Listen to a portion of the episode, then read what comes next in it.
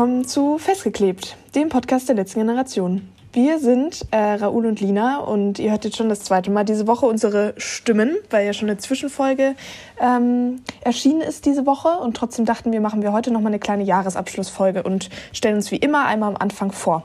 Raoul, willst du anfangen? Wer bist du? Ich bin Raoul Semmler, nicht die James Bond Nummer wieder.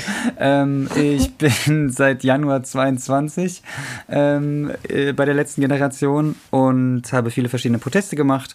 Bin jetzt vor allem im Regio-Team Südwest und betreue da Widerstandsgruppen und bin auch bei der Promi-Vernetzung und äh, da geht es gerade richtig ab. Lina, was machst du sonst so, wenn du nicht gerade dreimal pro Woche vor dem Mikro stehst für den Podcast? Ähm, ja, ich bin, ich bin Lina, ich ähm, bin ähm, seit Januar 2022 auch Vollzeit bei der letzten Generation dabei und war davor Teil des Hungerstreiks und mache seitdem ganz viele verschiedene Dinge in der Bewegung, Proteste oder auch Orgasachen und bin jetzt aber primär in dem Bereich Außenkommunikation anzutreffen. Ähm, da gehört dieser Podcast zu, aber halt eben auch Media, Social Media Sachen.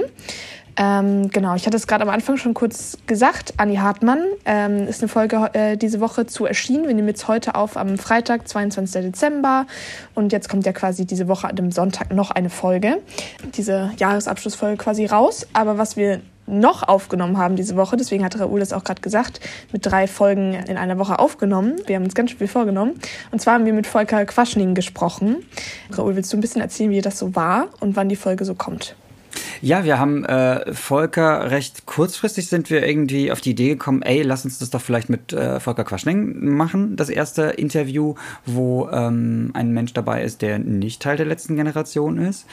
Und ja, und dann ging das alles ganz zackig und das war super. Also für uns war wichtig, da live zusammen zu sein. Wir haben ja auch eine YouTube-Aufnahme ähm, dabei gemacht. Wir haben das in der HTW gemacht, also sehr spannend da in Berlin. Oh, ich weiß gar nicht. In der Uni? Ja, in der Uni dort. Hochschule. Hochschule, sorry. Ja, auf jeden Fall saßen wir mit ihm auch relativ lange zusammen. Eine Stunde zwanzig äh, knapp geht die, die Aufnahme und ähm, wir haben über sehr viele verschiedene Themen geredet. Äh, sehr kontrovers auch. Wir haben ihn, das darf ich vielleicht spoilern, nicht auf unsere Seite gekriegt.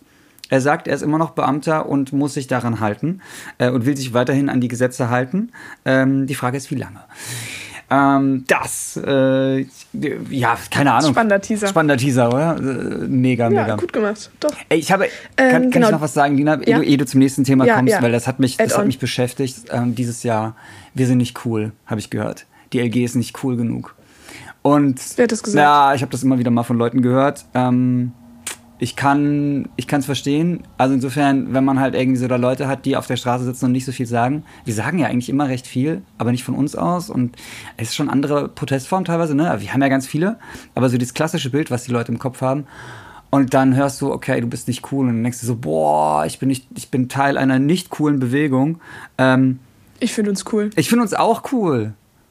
Ganz klar. Aber ich habe manchmal, also ich habe es halt gehört und ich wollte es nur sagen, ich habe jetzt einen richtig coolen Moment ähm, diese Woche mitbekommen. Ah. Ja. Okay, okay. Wir haben nämlich Alex. Alex Jetzt habe ich den Bogen verstanden. ist ehemaliger Bundeswehrpilot und ähm, meine erste Begegnung mit Alex war spannend, am Potsdamer Platz äh, in Handschellen wurde ich gefüttert von ihm und er hat dann auch mit den BeamtInnen dort geredet und so mit Schokolade. Das war sehr witzig. Ähm, dieser Moment generell, auch wie die ganzen Kamerateams auf uns zugekommen sind. Aber was ich eigentlich sagen will, Alex ähm, ist großer Fan vom Podcast Ab 17. Tobi Wosch und seine Frau, und ich vergesse immer wieder ihren Namen, es, es tut mir so leid, verzeih es mir bitte.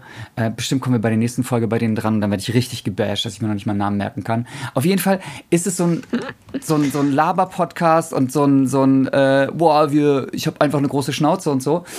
Und, ähm, mhm. und Tommy hat halt das Maul groß aufgerissen, hat gesagt, ja, er würde mit uns, speziell mit Klimaschakira, also mit Anja aus äh, Österreich, auf die Straße gehen. Und ähm, wir haben ihn beim Wort genommen. Alex hat ihn direkt angeschrieben, privat, äh, und wurde prompt eingeladen in den Podcast dort. Und da wurde es nochmal bekräftigt. Also Tommy Wosch kommt mit uns auf die Straße. Wir wissen noch nicht wann, aber es ist alles in Planung. Der Kleber ist bestellt, die Fittings auch an dieser Stelle. Tommy, wir zeigen das dann nochmal, wie das mit dem Fitting genau ist und was das heißt. Ja, und ähm, das, das fand ich einfach sehr schön, weil auch dieser Auftritt ähm, von Alex dort im Podcast war auf jeden Fall eine sehr coole Nummer. und überhaupt, dass wir bei euch äh, sein durften als letzte Generation ab 17. Vielen Dank dafür. Ähm, Coolness-Faktor auf jeden Fall um drei Skalapunkte erhöht. Ich weiß nicht auf welcher Skala, aber ja, okay. Das wollte ich, wollte ich unbedingt sagen, weil ich fand das ein Erfolg. Voll. Danke, danke für den Einschub. Ich äh, wollte auch gerade übrigens gar nicht das Thema wechseln. Ich wollte noch was zu Volker Quaschning sagen, aber trotzdem cool für den Einschub ähm, jetzt nochmal an der Stelle. Ich wollte nämlich sagen, dass die Folge am 25.12. um 12 Uhr auf YouTube und dem Podcast dann zu hören sein wird. Die Folge zu Volker Quaschning mit Volker Quaschning, festgeklebt mit Volker Quaschning ähm, soll das Ganze heißen. Toller Name. Auch ultra cool. Ähm, also Kunstfaktor auf jeden Fall auch gestiegen. Ähm, genau. Und dann äh, wollten wir jetzt quasi in dieser, zu Beginn dieser Folge nochmal kurz, ähm, auch wenn wir das jetzt schon viel gemacht haben diese Woche, über Anni Hartmann sprechen, denn es hat aufgrund ähm, dieser Geschehnisse, die da passiert sind, das wissen jetzt nur die, die die Folge schon gehört haben, da müssen wir auch ein bisschen die Spannung ähm, behalten, ähm, hat es noch Leserbriefe in einer Zeitung gegeben, in Melsungen ähm, wo das Ganze, wo das Ganze passiert ist, ähm, wo das Ganze stattgefunden hat. Und die wollten wir jetzt einmal zu Beginn verlesen, um nochmal kurz ja, das Thema am Laufen zu halten. Aber vielleicht, Jara ordne mal kurz ein, was ist da passiert für die Leute, die äh, leider die letzte Folge noch nicht gehört haben. Also wir können nicht zu viel sagen. Wir können nur so viel sagen. Ähm, Anni Hartmann ist aufgetreten in ihrer eigenen Stadt und ähm, wollte noch zusätzlich ein paar Freikarten haben für letzte Generationsmitglieder, hat die nicht bekommen, die haben sich so eine Karte gekauft. Ähm, Anni sagt in ihren Shows immer, hey, hier sind Leute von der letzten Generation, mit denen könnt ihr in der Pause reden. Oder sagt sie kurz vor der Pause an. Und das nutzen auch ganz viele Leute und finden ganz viele Leute ganz toll. Der Bürgermeister fand das nicht so toll und hat sie dafür bestraft. Und äh, was da genau passiert ist, das erzählen wir in einer anderen Folge, in der Sonderfolge, die diese Woche erschienen ist. Ähm, genau. Und jetzt gab es Reaktionen wir wollten einfach dieses Update ähm, natürlich äh, euch erzählen, dass das Leute beschäftigt, wenn Anni Hartmann bestraft wird dafür, dass sie sich für so eine gute Sache einsetzt. Let's go, oder? Ja, ich fange an mit dem ersten, äh, mit dem ersten Leserinnenbrief, der da gekommen ist. Von Manfred Grebe aus Morschen. In einer Zeitung, die wir gerade noch nicht genau wissen, wie die hieß, aber sie, ähm, genau, reicht mir noch nach. Schreiben wir euch in die Shownotes, genau. Genau. Ähm, und zwar zum, genau, zum Thema Streit wegen Klimaaktivisten bei Kabarett. Für mich war die Anwesenheit der beiden KlimaaktivistInnen, mit denen ich auch persönlich in Kontakt trat, eine gelungene und passende Abrundung des sehr ernsten und dringlichen Themenkomplexes. Sie haben das Gespräch für jeden angeboten, der es wollte. Keine Aufdringlichkeit, sondern absolut defensiv. In vielen Städten in Deutschland wurde diese Kabarettvorstellung so aufgeführt ohne des Vorwurfs der politischen Unterwanderung. In Hannover hat der Oberbürgermeister ernsthaft mit der letzten Generation verhandelt. Dort wurde die Kabarettistin Andi Hartmann wohl noch um viele weitere Auftritte gebeten. Ich empfehle der Stadt Melsung, mal beim Hamburger Ohnsorg-Theater anzufragen, ob die vielleicht eine Aufführung in Melsung planen könnten. Hoffentlich kommen dann aber keine Kritiker in der Pause, die gegen die Elbvertiefung demonstrieren. Das war der erste Leser in Brief. Ähm, Raoul, magst du weitermachen mit dem zweiten? Ja, dann gibt es einen zweiten von Jörg Zeiler aus Melsungen, der das nicht ganz so gut findet. Provokante Einflussnahme der Generation Z oder Generation Z. Sie. Ja. Sie, ja, siehst du mal, ich gehöre da nicht dazu. ähm, zu Streit wegen Klimaaktivisten bei Kabarett. Als Melsunger Bürger stehe ich voll und ganz hinter der Entscheidung des Bürgermeisters sowie des Magistrats bezüglich der Kündigung mit der Künstleragentur. Es ist beunruhigend zu beobachten, wie einige Mitglieder der Generation Z sie Rechtsbrüche bzw. in diesem Fall provokante Einflussnahme als Mittel des Protests wählen. Dieses Verhalten untergräbt die Grundpfeiler unserer Gesellschaft. Statt illegaler oder zumindest fragwürdiger Aktivitäten sollten solche Akteure ihre Energie in konstruktive Dialoge und demokratische Beteiligung investieren. Ja, als hätten wir das dieses Jahr nicht gemacht und als würden wir das nicht immer machen. Aber vielleicht hat das Generation sie einfach noch nicht gemacht. Was sagst du dazu, Lina? Ähm, Boah, weiß ich nicht. Also steht das ja quasi so da, als wäre die letzte Generation einfach nur Gen Z, also nur ein ganz bestimmter Teil irgendwie der Gesellschaft ähm, in bestimmten Alter. Spannend. Ähm, ja. Ich finde find, find den, den, Satz, statt illegaler oder zumindest fragwürdiger Aktivitäten, ist es so, ist es jetzt illegal oder ist es nicht illegal? Also, mhm. auch wenn es nicht illegal ist, aber es ist auf jeden Fall fragwürdig. Ja. Nicht, dass das Verhalten unserer Bundesregierung illegal wäre oder auch fragwürdig. Fragwürdig, auf jeden Fall. Okay, nächster Leserbrief, äh, Leserinnenbrief. Ja. Und zwar, ich glaube, der war auch positiv. Na dann, gute Nacht, liebe Kunstfreiheit. Melsung ist Spielort einer absurden Provinz Posse. Bürgermeister Buchsein heißt er, glaube ich. Und der Magistrat haben gegen die Kabarettistin Anni Hartmann, Trägerin des Deutschen Kleinkunstpreises 2023, indirekt ein dauerhaftes Auftrittsverbot für die Stadt Melsungen verhängt. Anni Hartmann ist die aktuell herausragende deutsche Klimakabarettistin. Ihr aktuelles Programm Klimaballerina ist auf den Bühnen und im Fernsehen ein großer Erfolg, denn es trifft voll den Nerv der Zeit. Halleluja. Der Abend in Melsungen war für mich das beste Kabarett seit langem. Ach ja, Anni Hartmann lebt übrigens in Melsungen. Angeblicher Grund der Strafe war die Anwesenheit von zwei VertreterInnen der letzten Generation, die in der Pause für Gespräche zur Verfügung standen. Ich habe nah bei den beiden gestanden. Sie haben sich unauffällig und zurückhaltend verhalten. Sie waren freundliche BotschafterInnen für ihr Anliegen. Alles andere, was nachgeschoben wurde, halte ich für unwahr. Wenn das für ein Auftrittsverbot ausreicht, na dann gute Nacht, liebe Kunstfreiheit. Der Magistrat muss sich fragen lassen, warum er, nur um den Unmut weniger zu beschwichtigen, den Ruf Melsungens als welt- und kulturoffene Stadt aufs Spiel setzt. In meinem Lied, wenn mein Enkel mich einst fragen, hast du wirklich genug getan, stelle ich die Frage nach unserer Mitverantwortung, mit der wir unseren Eltern und Großeltern nach dem Nationalsozialismus immer wieder konfrontiert haben. Annie Hartmann stellt sich dieser Frage Abend für Abend fürs Klima und auf ihre eigene Art und Weise tut das auch die letzte Generation. Check. Das wird eine lange Folge, Lina. Ja, war das jetzt auch schon gehabt. eine relativ lange Einleitung, aber dann gehen wir doch jetzt mal fix rüber zur Presseschau und kommen dann nochmal zusammen für den Jahresrückblick. Bis gleich. Bis gleich. Hallo, hier ist Christina von der letzten Generation. Ich bin in der WG Krefeld aktiv und spreche regelmäßig die Presseschau im Podcast. In der Weihnachtsausgabe unserer Presseschau wollen wir uns anhand aktueller Medienresonanz ganz bescheiden auf die Suche nach dem perfekten Protest für uns als letzte Generation begeben. Das wäre doch ein schönes Geschenk für uns als Bewegung, hatten wir uns doch Anfang November ganz bewusst entschieden, neue Wege zu versuchen, nachdem wir gemerkt hatten, dass wir mit Straßenblockaden aktuell nicht in der Lage waren, wirklich Handlungsdruck für eine sozial gerechte Klimaschutzpolitik herzustellen. Ein aktueller symbolischer Protest der letzten Generation war das Ansprühen von Weihnachtsbäumen in sieben deutschen Städten am 13. Dezember. O Tannenbaum, o Tannenbaum, wie orange sind deine Blätter, hätte man plötzlich singen können, als Protestierende mit Feuerlöschern auf die Bäume losgingen. Dann kam sozusagen die zweite Strophe. Was will dein Kleid mich lehren? Die Protestierenden fragten, ob wir als Gesellschaft denn wirklich ganz im Ernst besinnlich in die Katastrophe steuern wollen. Lasst uns gemeinsam alles friedliche unternehmen, riefen wir auf, um eine drei Grad heißere Welt noch zu verhindern. Symbolisch sollte auch an die weltweiten Waldbrände in 2023 erinnert werden. Wie erwartbar stieß der Protest öffentlich erstmal auf Ablehnung. Ein dickes Lob gab es aber auch vom Wiener Klimapolitikprofessor Reinhard Steurer.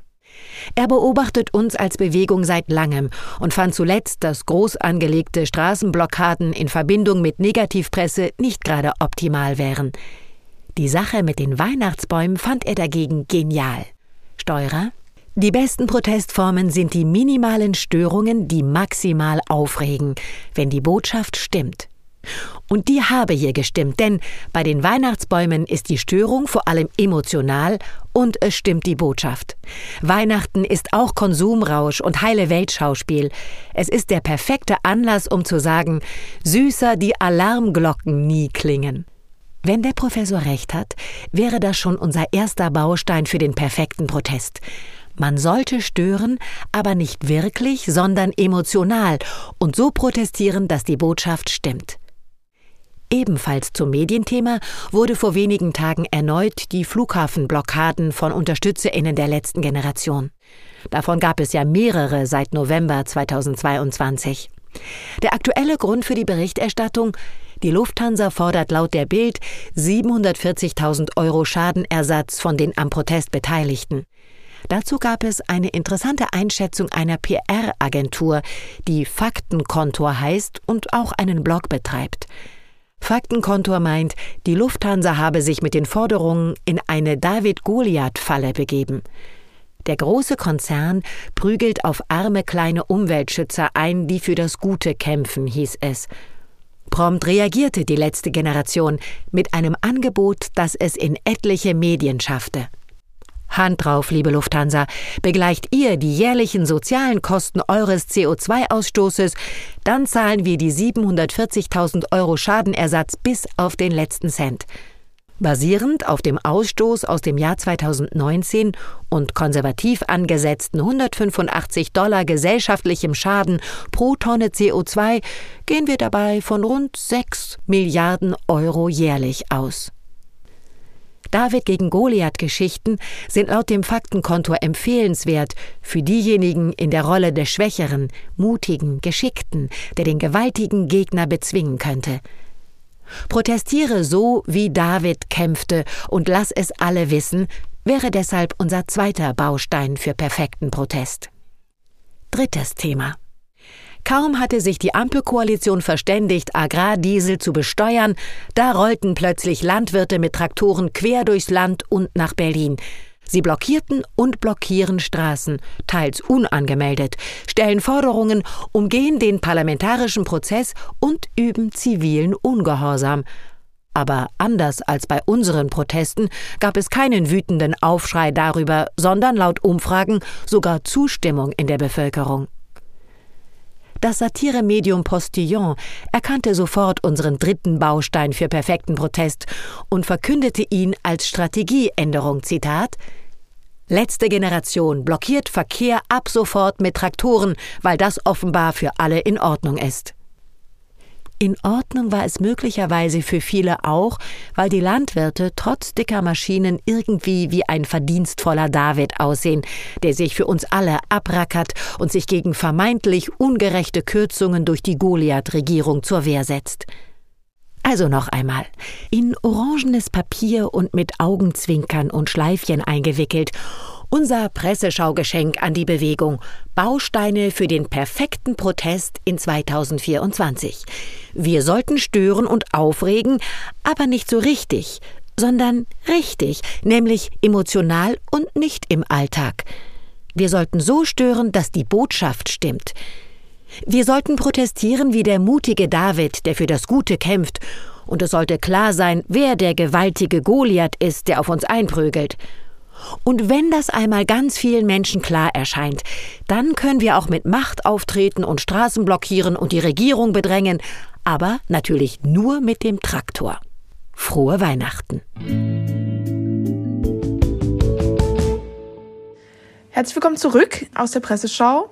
Wir wollen jetzt, hatten wir ja schon angedeutet, ein bisschen auf das letzte Jahr zurückschauen, auf das Jahr 2023 und wollen aber einsteigen zunächst mit ähm, dem Auftritt von Carla Rochel bei Markus Lanz. Ähm, da hatten wir als äh, Carla Hinrichs bei Hart aber fair war auch ein paar Ausschnitte mitgebracht, ein bisschen Ton einfach von der Sendung, ähm, was da so für Statements abgegeben wurden. Und das haben wir jetzt wieder gemacht. Das heißt, hören wir doch gerne einmal kurz rein, ähm, was Carla Rochel bei Markus Lanz ähm, so erzählt hat, was sie für Statements ähm, abgegeben hat und kommen dann nochmal zusammen, um wirklich ein bisschen tiefer in Zahlen und in den Jahresrückblick zu reinzustarten. Bis gleich. Ich saß vor einem Jahr hier bei Ihnen, Markus Lanz, ja. in der Sendung. Und seitdem sind immer mehr Menschen zu den Protesten dazugekommen. Und unser Protest zeigt die Ungerechtigkeit in der Klimakrise auf und bringt die Menschen dazu, sich zu positionieren.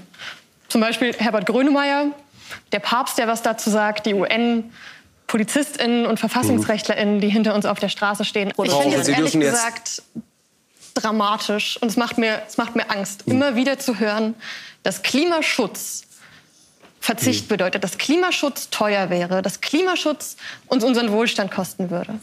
Unseren Wohlstand verlieren wir in der Klimakrise mhm. zu 100 Prozent. Was ist Wohlstand noch, wenn wir nicht mehr genug Essen und Trinken für alle haben? Und deshalb ist Klimaschutz jetzt das sicherste für unsere Wirtschaft. Und wenn man den Menschen wirklich ehrlich verkaufen möchte, dass man für ihre Zukunft einsteht, dass man ihnen Zuversicht geben möchte und Hoffnung, dann muss man jetzt Klimaschutz machen.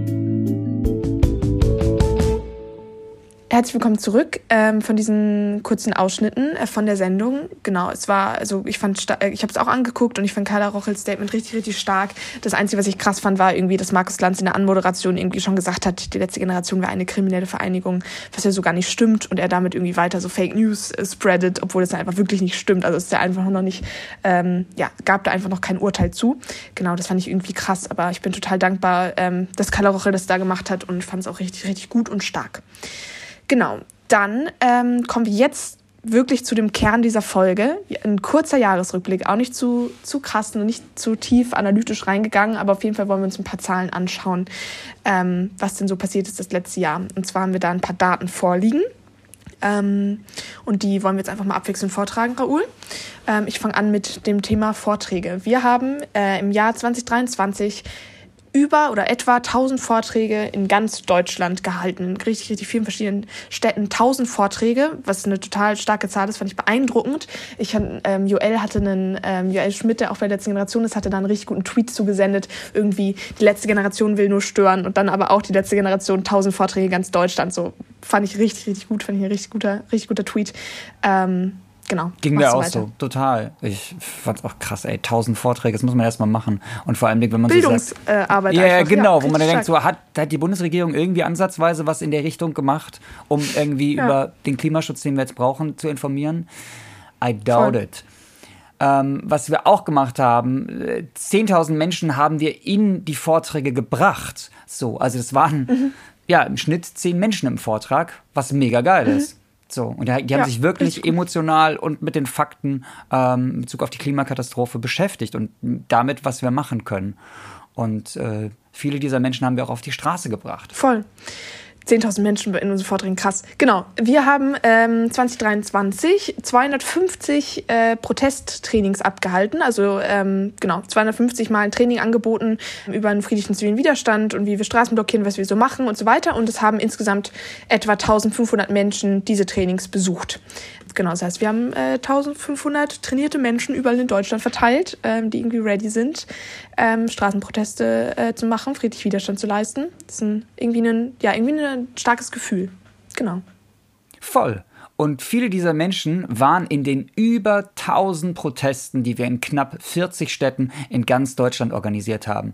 Allein 500 davon in Berlin. Und es ist interessant, ne? Also welche Proteste gerade wie viel Aufmerksamkeit bekommen. Äh, es geht gerade auf, auf Twitter, wir äh, ehemals Ex, wir nehmen hier am Freitag, den 22. auf, irgendwie was rum, wo die Proteste der Pflegekräfte zum Beispiel überhaupt nicht groß beachtet wurden, aber jetzt die Proteste von den Bauern und BäuerInnen mhm. ähm, ja, irgendwie eine ganz andere Aufmerksamkeit bekommen. Wir gehen da jetzt gar nicht weiter drauf ja. ein. Das passiert an anderer Stelle bei vielen. Aber das ist so, so spannend, ne? Tausend Proteste haben wir allein gemacht. Also wir, wir haben schon sehr viel versucht. Ja, voll. Genau, und dann noch einen, ich glaube, das ist die letzte Zahl, die wir so mitgebracht haben. Es haben 6.354 Menschen im Support oder auf der Straße an diesen Protesten eben teilgenommen. Also das wurde dann quasi pro Protest gezählt. Das heißt, Menschen werden natürlich auch doppelt gezählt, sondern quasi pro Protest, wie viele Menschen waren da, das alles zusammengerechnet. Ähm, genau, das äh, auch noch voll spannend, hohe Zahl, richtig stark. Äh, das sind quasi 6.354 Entscheidungen. Ja, ich leiste jetzt friedlichen Widerstand. Total stark. Und natürlich soll es 2025 weitergehen mit dem Ganzen. Ähm, und mal schauen, wie da dann so die Zahlen sind im nächsten Jahresrückblick. Genau, und jetzt haben wir noch so ein bisschen, ähm, noch so ein bisschen einfach einzelne Events rausgepickt, worüber wir noch kurz reden wollten. Was ist denn so das Jahr über passiert, zum Beispiel im Januar, Raoul? Ja, voll. Wir haben da so drauf geachtet, was, was bei uns so mit hängen geblieben ist. Und ich kann mich im Januar daran erinnern, was ich super stark fand und was ich auch einen Mut fand von unserer ähm, Kerngruppe damals oder Kernteam, ähm, nämlich zu sagen, wir geben Wissen weiter. So. Und es gab dann so einen kleinen Bewerbungsprozess, der vor allen Dingen auch da mit so aussah, wie, wie viel Zeit hast du danach auch wirklich ähm, dann Leitungspositionen zu übernehmen. Und genau, dann am Ende waren wir, glaube ich, 70 Leute, die in Berlin ähm, ja, bei dem Strategiecamp mitgemacht haben. Und das, ja, es war einfach total schön, irgendwie dieses ganze Wissen mit kennenzulernen und auch danach zu wissen, wenn du in so einer Leitungsposition bist, gerade bei ja, beim zivilen Widerstand, dass das viel, ähm, viel, viel Verantwortung auf den Schultern lastet. Und ich hatte danach auch ein viel größeres Verständnis für viele Menschen, die das auch mitmachen äh, bei uns. Und ja, fand es einen tollen Start. Bin danach ja auch ins Regio-Team im Südwesten gekommen und bin da immer noch. Und ähm, ja, finde, finde toll, diese Entscheidung auch zu diesem Zeitpunkt zu machen. Und ähm, das hat viel nochmal bei uns verändert, finde ich, in, in der Bewegung und ähm, uns auf weit größere, breitere Grundpfeiler ähm, gestellt. Das Wissen weitergeben, genau, voll. Ich war da auch dabei, es war richtig stark, irgendwie mit so vielen Menschen, die dann gemeinsam gelernt und äh, sich weitergebildet haben und das sie dann auch wieder weiter in die Bewegung tragen. Ähm, genau, danach hat es ja dann quasi diese Gründung dieser Regio-Strategie-Teams gegeben. Ich war da auch äh, äh, eine Zeit lang drin für West, ähm, für Westdeutschland quasi, also für den Westen, für Nordrhein-Westfalen und so weiter. Ähm, und da ähm, ist es ja dann quasi losgegangen mit den, mit den äh, Verhandlungen mit den OberbürgermeisterInnen, dass die sich quasi hinter unsere Forderungen stellen und sowas sowas. Und das war ja auf jeden Fall auch nochmal eine richtig krasse Zeit. Ich weiß noch, ähm, wir haben da irgendwie dann viel Proteste in Köln gemacht, ähm, um da quasi zu versuchen, Gespräch mit der Bürgermeisterin und ähm, und alles mögliche, Paper-Pasting und äh, Straßenblockaden hat es da gegeben und so weiter. Das war auf jeden Fall eine, eine intensive äh, Zeit. Ähm, genau. Ja. Ja, und äh, ich habe letztens einen Richter in Berlin gesprochen und der meinte genau, dass die OberbürgermeisterInnen sich hinter uns gestellt haben, zeigt auch wiederum, wir haben so viel versucht, neben den Protesten mhm. auch auf legalem Weg Dialog, oder scheinbar genau. legalem Weg, genau den Dialog. Und trotzdem ähm, ist unsere Bundesregierung immer noch super starr äh, und blockiert sich selbst mhm. und andere. Voll. Dann äh, sind wir in Berlin zusammengekommen zu, ich finde, die stärkste Phase, die wir bisher hatten, nämlich die Aprilphase letzten Jahres, wo wir irgendwie, ich glaube, gerade so die ersten drei, vier Tage irgendwie so mit was waren das, 23, 24 Blockaden oder 30, Block 30. 30 Blockaden 30. einfach in Berlin am Start waren. Und äh, das, das war ja unheimlich stark. Was ich auch toll fand, war irgendwie so dieser Küfer-Space da zusammenzukommen. Das hat sich echt super stark angefühlt, auch irgendwie so viele neue Leute kennenzulernen und ähm, da Inputs zu haben. Und ja, es war alles in allem einfach äh, eine richtig tolle Zeit im April in Berlin letzten Jahre, dieses Jahr. Voll. Also eine intensive Zeit, aber auch eine richtig, richtig starke Zeit. Also zum Beispiel der erste Tag mit den 30 Blockaden und ähm, Gesa-Fluten, ähm, den Gewahrsam quasi zu viele Leute, die haben dann alle wieder freigelassen am Ende und so weiter. Und dann äh, hat es ja am Ende dieser Phase quasi in Berlin dann Hausdurchsuchungen gegeben, die ja auch nochmal einen, also für viele auch natürlich total, also das war ja ähm, ganz schön krass, was da passiert ist einfach auch.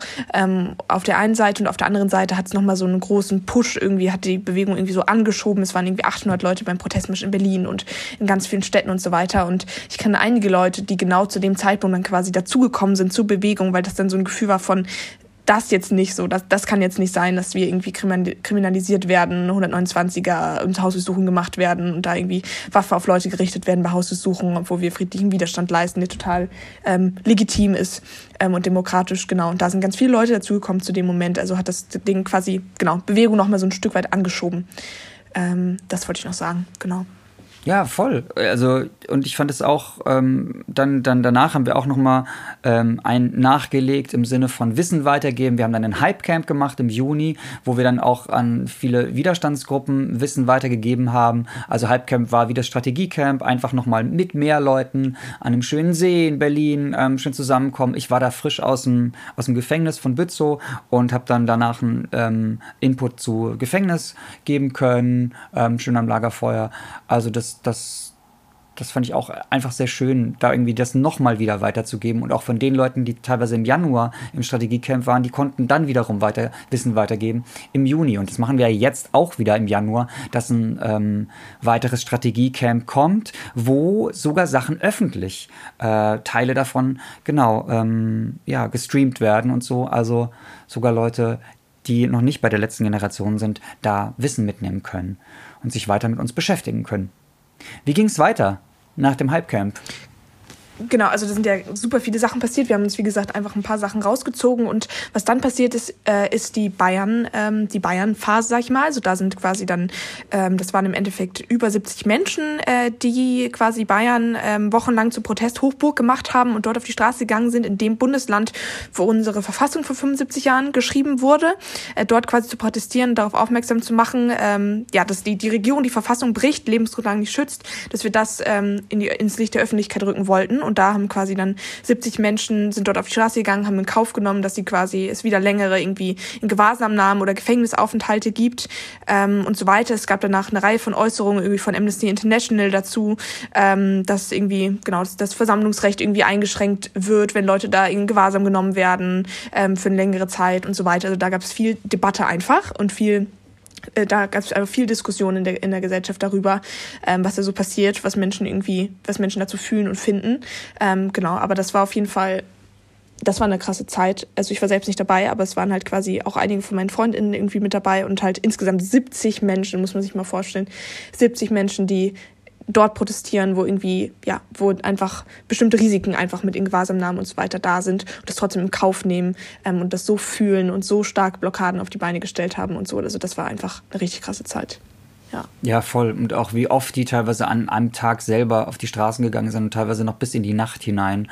Ähm, einfach heftig dieser Widerstandsgeist. Wir haben auch zu der Zeit ungefähr unseren äh, Podcast gelauncht, haben irgendwie Raphael Thelen mit dazu genommen, Christina Pucciata ähm, und ja, haben uns da einfach nochmal stärker mit aufgestellt und senden seitdem auch regelmäßig alle zwei Wochen. Ähm, plus sogar noch Sonderfolgen. Genau, das war schön, da ein bisschen Ordnung in Kraut und Rüben reinzubringen. Wie ging es dann weiter, Lina? Ähm, genau, ja, also danach, ähm, ich meine, dann wäre quasi dieser, dieser Zeitpunkt gewesen, wo dann auch viel wieder regional stattgefunden hat und dann irgendwie an einem Tag 26 Proteste, in, also 26 Proteste in 26 verschiedenen Städten stattgefunden haben, was ja auch nochmal so ein Höhepunkt einfach war mit diesem Wir brechen das Gesetz, Olaf Scholz ähm, und so weiter, Masken, Habeck, Lindner. Ähm, genau, das war einfach nochmal so ein, so ein Beispiel von, wir kriegen uns koordiniert, wir können schaffen, irgendwie an einem Tag in 26 Städten in ganz Deutschland auf die Straße zu gehen. Ähm, genau, das war auf jeden Fall auch nochmal ein richtig, richtig krasses Hoch. Ähm, und danach kam dann wieder eben Berlin, ne, Raoul? Ja, voll. Da kam Berlin, ähm, nächste, nächste Phase in Berlin, wo wir dann aber auch gemerkt haben, wir sind noch nicht genügend Leute und wo wir dann auch beschlossen hatten, okay, ähm, wir werden noch mal, uns noch mal ein bisschen zurückziehen, noch mal eine Definitionsphase machen, aka, ich sage auch gerne so Grundstudium oder Grundausbildung oder so, weil ich mit mhm. Definitionsphase nicht so viel mit anfangen kann, aber einfach noch mal so ein bisschen rückbesinnen, noch mal reflektieren, gucken, wo können wir überhaupt irgendwie so erstmal Strategie und Werte den Leuten mit beibringen, ähm, warum wir Proteste machen, warum einige Proteste mehr funktionieren, warum andere nicht. Was ich auch spannend fand, ähm, zu der Zeit ungefähr, so im Herbst hatten wir auch mit den Uni-Protesten äh, angefangen. Also sowohl Vorlesungen stören oder weitergemacht in großer Phase und auch Farbproteste bei den Unis die Wendepunktphase ging jetzt auch nicht kurz. Es war ja, jetzt nicht, wir sind einen Monat da und merken, wir sind zu wenige, sondern es war ein wochenlang intensiver Protest und dann halt quasi nicht ein, ähm, ja, schade, äh, wird jetzt irgendwie nicht ein bisschen zu wenige, sondern eine aktive Entscheidung dafür, dass wir unsere Wurzeln stärken und die Gemeinschaft stärken wollen, weil das einfach so essentiell ist im zivilen Widerstand, dass wir jetzt quasi uns jetzt in dieser Definitionsphase befinden, wie du gerade schon gesagt hast, unsere Wurzeln stärken wollen, Gemeinschaft stärken wollen, uns ausbilden wollen ähm, und genau miteinander irgendwie Vertrauen schaffen.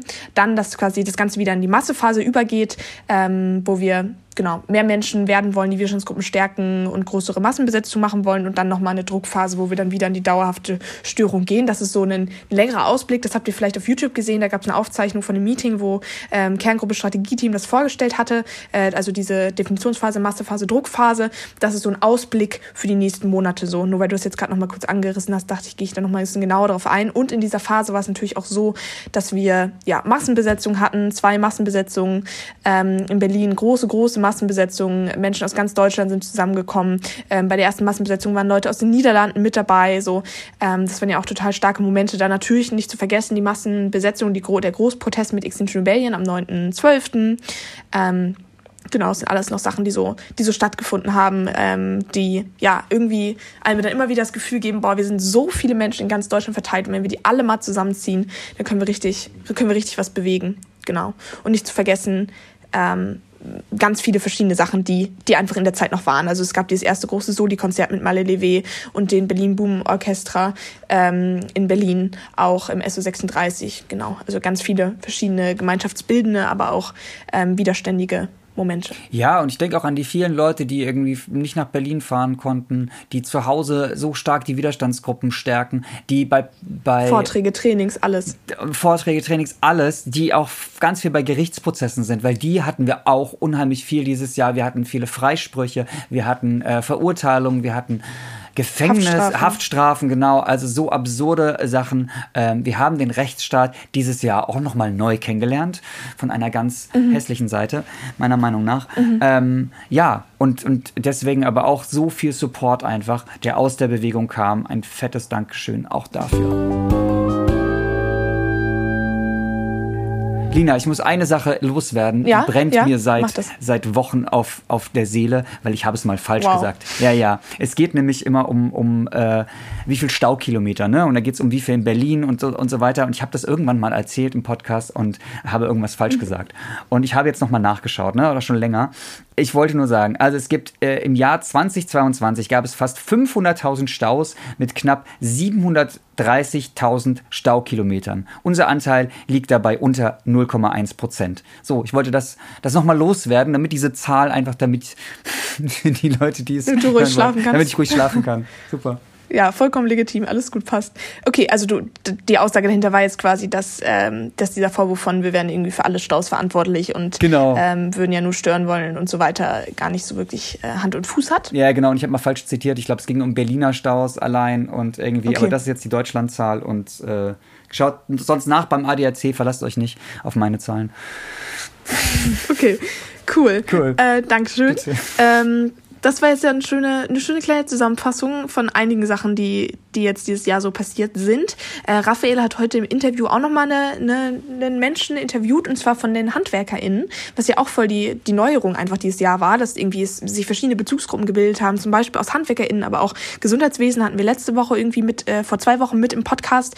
Ähm, da versuchen wir immer Stimmen aus der Bewegung zu hören. Und da hat Raphael genau mit jemandem aus der, aus der Handwerks- äh, Blockade gesprochen. Und da äh, schalten wir jetzt kurz rüber. Dann hören wir uns hier wieder.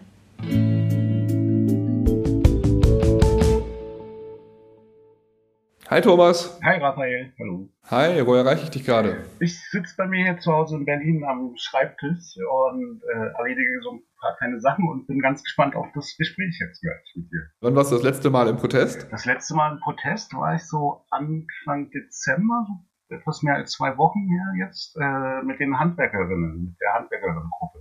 Ah ja, und du hast nichts Besseres zu tun, als dich auf die Straße zu kleben? Eigentlich hätte ich äh, einiges äh, Besseres äh, zu tun, als mich auf die Straße zu kleben, aber ich habe das Gefühl, dass ich keine andere Wahl habe. Warum? Äh, dass äh, die Entwicklungen in den letzten Jahren einfach nur enttäuschend waren und war schon ein bisschen in den letzten Jahren unterwegs, äh, im weitesten Sinne Umweltbildung auch zum Beispiel und auch äh, war soweit aktiv, dass bei Demos und Klimastreiks mitgemacht habe und sowas. Aber äh, es passiert halt einfach äh, nichts, also nichts, äh, keine konsequenten Schritte in die richtige Richtung. Und da bleibt dann fast der zivile Widerstand fast als letzte Option. Hm. Und du bist Fahrradmechaniker, richtig? Ich bin Fahrradmechaniker, genau. Und jetzt warst du zum ersten Mal, du hast eben erwähnt, mit einer Handwerksblockade im Protest. Was heißt das? Da waren wir jetzt mit unserer neuen thematischen Gruppe, also äh, die Handwerkerinnen und äh, perspektivisch auch die Menschen, die in der Industrie arbeiten, innerhalb der LG, eine Gruppe und waren da bei der Handwerkskammer hier in Berlin, äh, Kreuzberg, äh, in der Blücherstraße und haben da unsere erste Straßenblockade. Ah ja, und warum als HandwerkerInnen? Was, was, welche Bedeutung haben die in der Klimakrise? Welche Bedeutung hat die Klimakrise für die? Warum habt ihr euch da zusammengefunden? Also das Handwerk ist ja einerseits erstmal auch äh, auf jeden Fall betroffen jetzt schon und wird äh, noch stärker betroffen sein durch die äh, Klimakatastrophen und äh, ist gezwungen, sich da zu verändern, auch äh, Adaptions- und Meditationsleistungen zu bringen, zu erbringen. Und das Handwerk kann andererseits aber auch äh, für Klimaschutz sorgen, zum Beispiel indem wir mehr mit recycelten Materialien arbeiten und äh, Dinge reparieren und vielleicht auch langfristig eine Cradle-to-Cradle äh, Wirtschaftskreisläufe etablieren. Und dazu braucht es halt die äh, Fachleute, die Handwerkerinnen.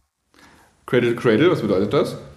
Cradle to Cradle bedeutet eigentlich, dass äh, von Wiege zu Wiege, dass äh, die Ressourcen, die man für die Produktion verwendet, letztendlich in so einen Kreislauf hineinkommen, dass äh, die nicht verloren gehen, die Ressourcen, sondern immer wieder recycelt werden können. Und auch deshalb habt ihr vor der Handwerkskammer Protest gemacht. Ähm, wie war das? Das war äh, ziemlich äh, spannend, überraschend auch und teilweise sehr positive Reaktionen. Und ähm, auch besonders von der Handwerkskammer. Also es gab natürlich auch äh, Stimmen von Menschen, die anscheinend in der Handwerkskammer tätig sind, die dann auch so äh, bisschen laut wurden und das auch falsch verstanden haben. Das war unsere Aktion war ja eine Kritik an die, äh, an die Handwerkskammer, an deren Strategien für die Zukunft, die wir nicht erkennen können. Aber auf jeden Fall hieß es, wir würden die Handwerkskammer instrumentalisieren mit unserem Protest. Äh, das war ja gar nicht die Intention und es gab dann aber auch sehr, sehr viele positive Reaktionen bis hin, dass wir Kontakte ausgetauscht haben mit Mitarbeiterinnen äh, der Handwerkskammer. Die hatten uns eigentlich auch zum Café eingeladen, aber die Polizei hatte uns ja da schon Platzverweis gegeben. Und ja, vielleicht beim nächsten Mal beim Gespräch mit, der, mit Menschen der Handwerkskammer. wow. Ist dir irgendwas ganz Besonderes in Erinnerung geblieben von dem Protest? Ja, es gab eine sehr schöne, witzige Begebenheit äh, gegenüber der Handwerkskammer.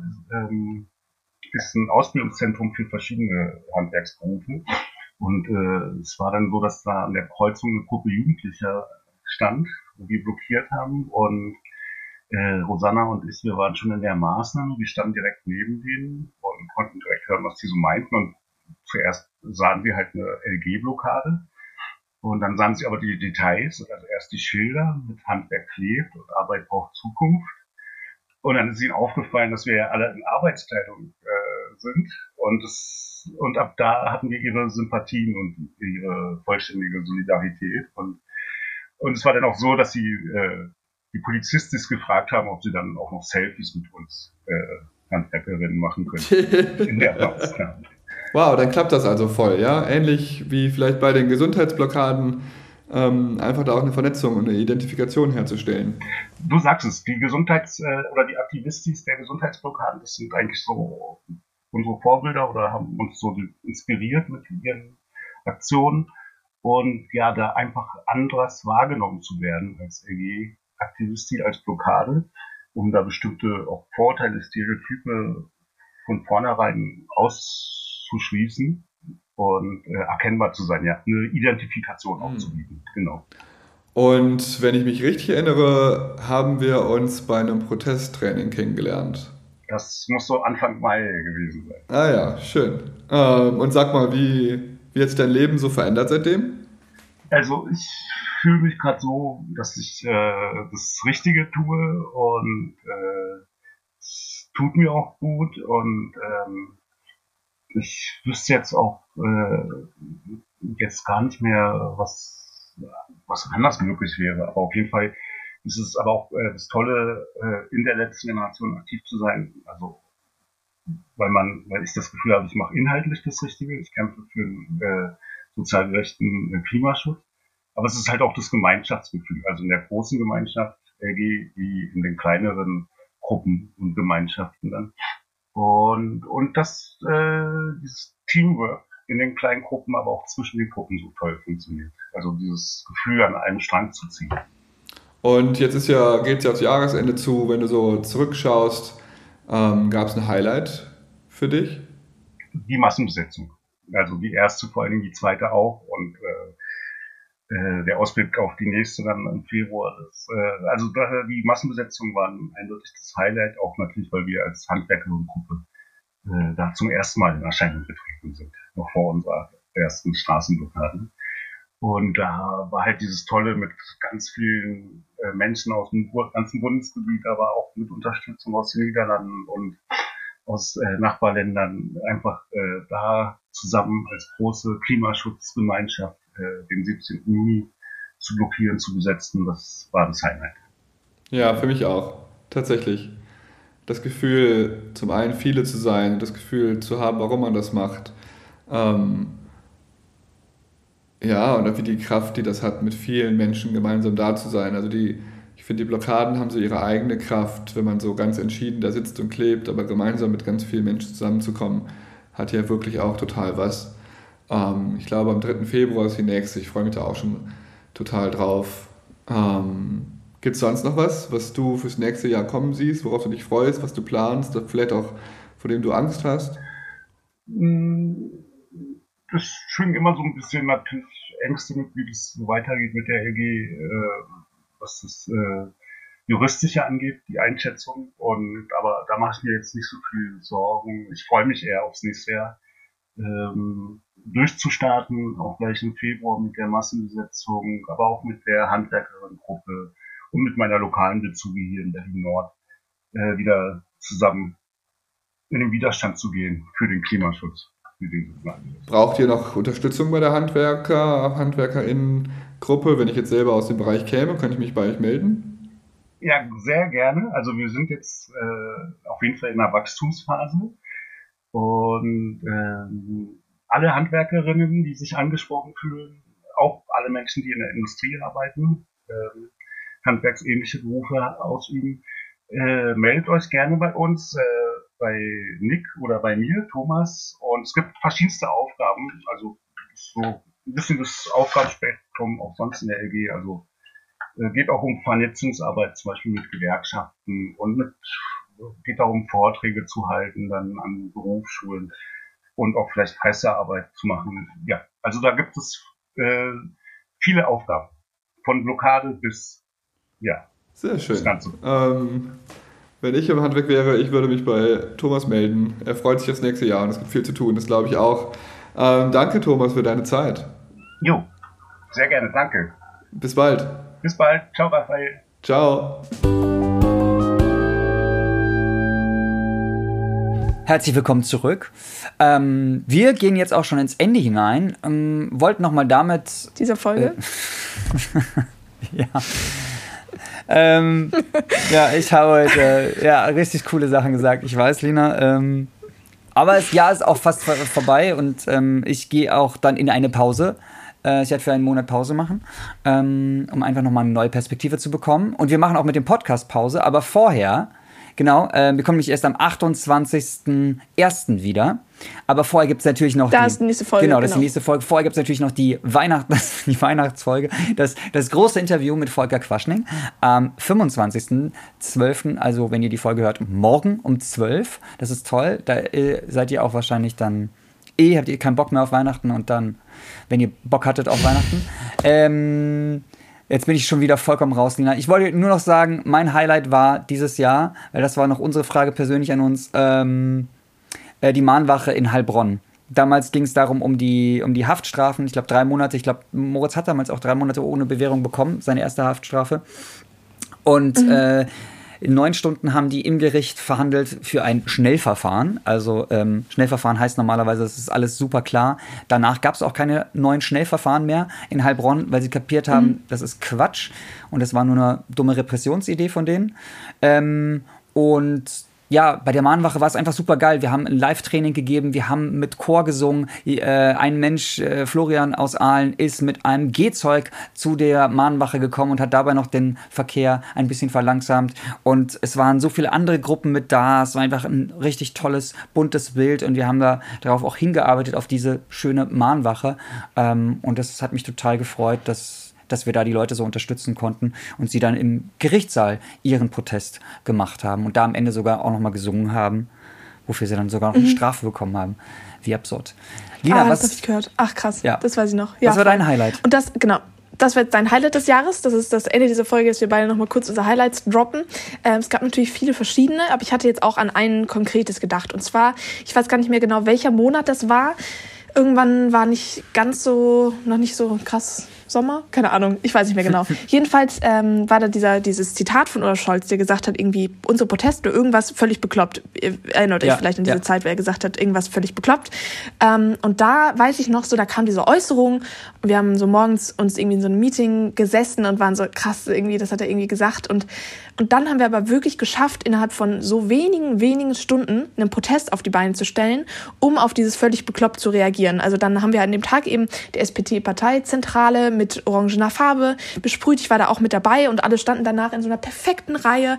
Alle hatten ihr Schild in der Hand, völlig bekloppt, perfekt, schön ausgedruckt. Ich, ich bin noch eben zum, zum Copyshop gerannt und habe ähm, so, einen, so ein Plakat halt eben ausgedruckt und dann war ich so einfach so beeindruckt von uns, dass, dass wir es wirklich schaffen können, so spontan auf, auf Ereignisse zu reagieren, dass wir so ein gutes Team sind, dass wir dann schaffen, okay, wer Feuerlöscher, wer Plakate, wer schickt die Pressemitteilung raus, ist jemand da für Social Media, äh, haben wir die Leute, die das besprühen können und so weiter. Und das war einfach, fand ich für mich so ein richtiger bestärkender Team-Moment, wo ich so dachte, okay, wir können uns aufeinander verlassen und wenn wirklich was passiert, so, dann sind die Leute da und dann stellen wir was auf die Beine, um darauf zu reagieren. Und da, ähm, genau, das fand ich, das war auf jeden Fall eins meiner, auf meine, meiner Highlights, dann da in dieser Reihe zu stehen mit den Leuten ähm, und hinter mir die orangene SPD-Parteizentrale. Genau, richtig, richtig stark. Das war so mein Schlusswort. Toll. Es ist jetzt äh, ja 17 Uhr, 17.40 Uhr wahrscheinlich, wenn ihr hier durch seid. Ähm, ja, frohe Weihnachten von meiner Seite aus, wenn ihr es feiert und wenn das von euch ähm, Freude bereitet. Ähm, und sonst kommt gut rüber ins nächste Jahr, oder? Genau, dann ähm, hören wir uns nochmal kurz bei der Folge Quaschning-Folge am 25. und sonst yes. ähm, dann wieder Ende Januar mit der nächsten regulären Folge und dann wieder alle zwei Wochen, sonntags 17 Uhr. Yes. Das, das war, war mir eine Freude mit euch. Dankeschön. Ciao, ciao. Tschüss.